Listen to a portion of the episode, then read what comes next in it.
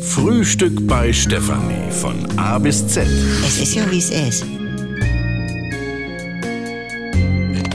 Heute S wie Sascha Pascal, Saunaclub, Schwäne schmecken nicht, Sparklub Eurofighter. Spitznamen.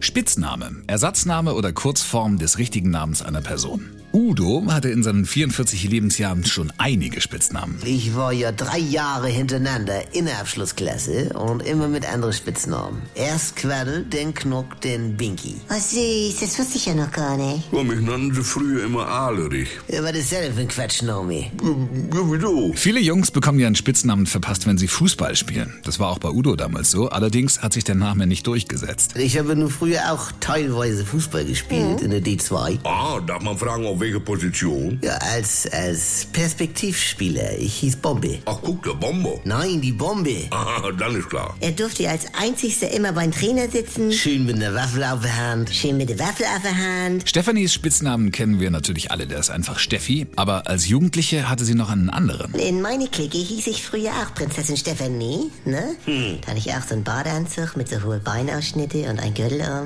Allein schon. Hm, Und, und was willst du uns damit jetzt sagen? Ja, ich meine nur von dem her. Ah, dann haben wir's ja wieder. Ja, noch nicht ganz. Es fehlt noch der Spitzname von Opa Franz Gerke. Der hat einen von Udos Tankstellenklicke bekommen. Opa Bombs. Wer ist das denn? Ja, Also, so heißt er bei uns, seit er mal eine Kundin beim Überbrücken die Batterie hochgejagt hat. Oh, das gab aber einen Blitz, doch. Wir haben gelacht, äh, Au, weia, also alles klar. Uwe Bombs.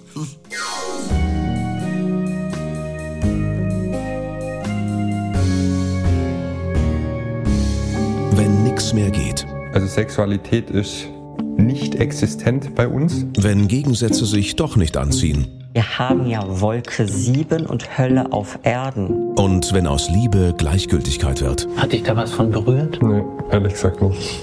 Muss das nicht das Ende sein? Der neue Podcast von NDR2. Die Paartherapie. Mit Maria Richter und dem Paarcoach Erik Hegmann. Möchten Sie verheiratet sein oder möchten Sie Recht haben? Damit's wieder läuft, wenn's nicht mehr läuft. Die Paartherapie. Ab sofort in der ARD Audiothek, in der NDR2 App und überall, wo es Podcasts gibt.